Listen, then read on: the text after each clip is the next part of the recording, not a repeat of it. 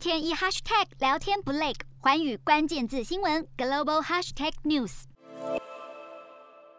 商汤集团在十三号正式宣布延后香港的上市计划。中国 AI 公司商汤科技月初公告，以商汤集团股份有限公司启动公开募股，以每股三点八五到三点九九港币筹资约五十六亿元，相当于新台币两百亿元，并且预计本月十七号在香港交易所正式挂牌。不料却因为被美国制裁列入投资黑名单，只能暂缓上市计划。其实这是商汤集团第二度被美国制裁。二零一九年，商汤就曾因为旗下开发的人脸辨识系统被指控用于监控新疆维吾尔族人，被美国商务部列入实体清单，禁止投资。不过，商汤强调，目前还是在努力尽快完成全球发售及上市计划。四大公投，人民做主，民意风暴来袭，政府如何接招？锁定十二月十八日晚间十点，有凭有据看台湾特别节目《决战四大公投议题》，独家剖析，就在环宇新闻 YouTube 频道直播。